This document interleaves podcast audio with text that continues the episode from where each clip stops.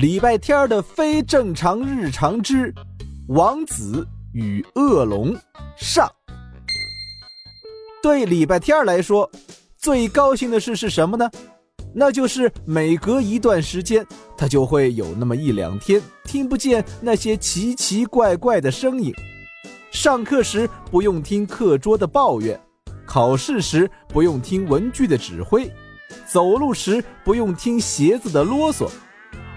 高兴是高兴，但也少了一些安全感。比如现在。如果他能听到自己书包的尖叫的话，他就不会被绑架了。爸爸，你把他打死了吗？他为什么还不醒？当然没有，我只是轻轻的敲晕了他而已，就像轻轻拍走一只苍蝇一样。可是家里的苍蝇都被你拍死了。你果然把他打死了。没有没有，你别哭了。小女孩这一哭，让早就醒了却装睡的礼拜天装不下去了，因为声音太刺耳了。哎呦，脖子好疼！爸爸真的没有打死你啊！太好了。嗯，你们是谁？这里是哪儿？为什么要抓我？你哪儿来这么多问题？新闻采访还是问卷调查？绑架，懂不懂？你被绑架了。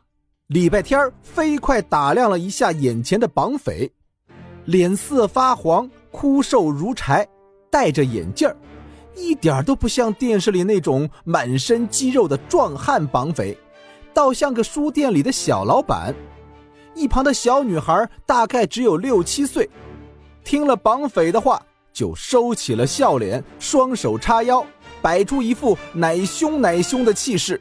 对，你被绑架了，他是王子，我是骑士，你是我们的俘虏，不准乱喊，不准。接下来的台词是什么来着？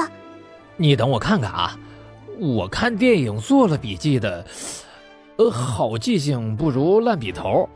打电话给家属要赎金，啊，对，要赎金。把你家里人电话号码交出来。礼拜天毫不犹豫的把韩梅梅的手机号码、电子邮箱、家里座机号码都报了出来。你这么配合，都给我整不会了。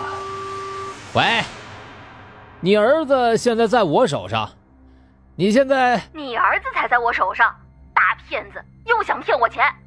大姐，你儿子真在我手上，我把他从学校门口绑了。喂，你叫什么名字？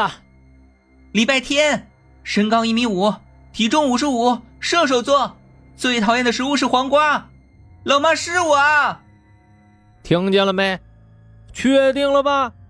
是你儿子吧？然后，呃，然后，让他准备赎金。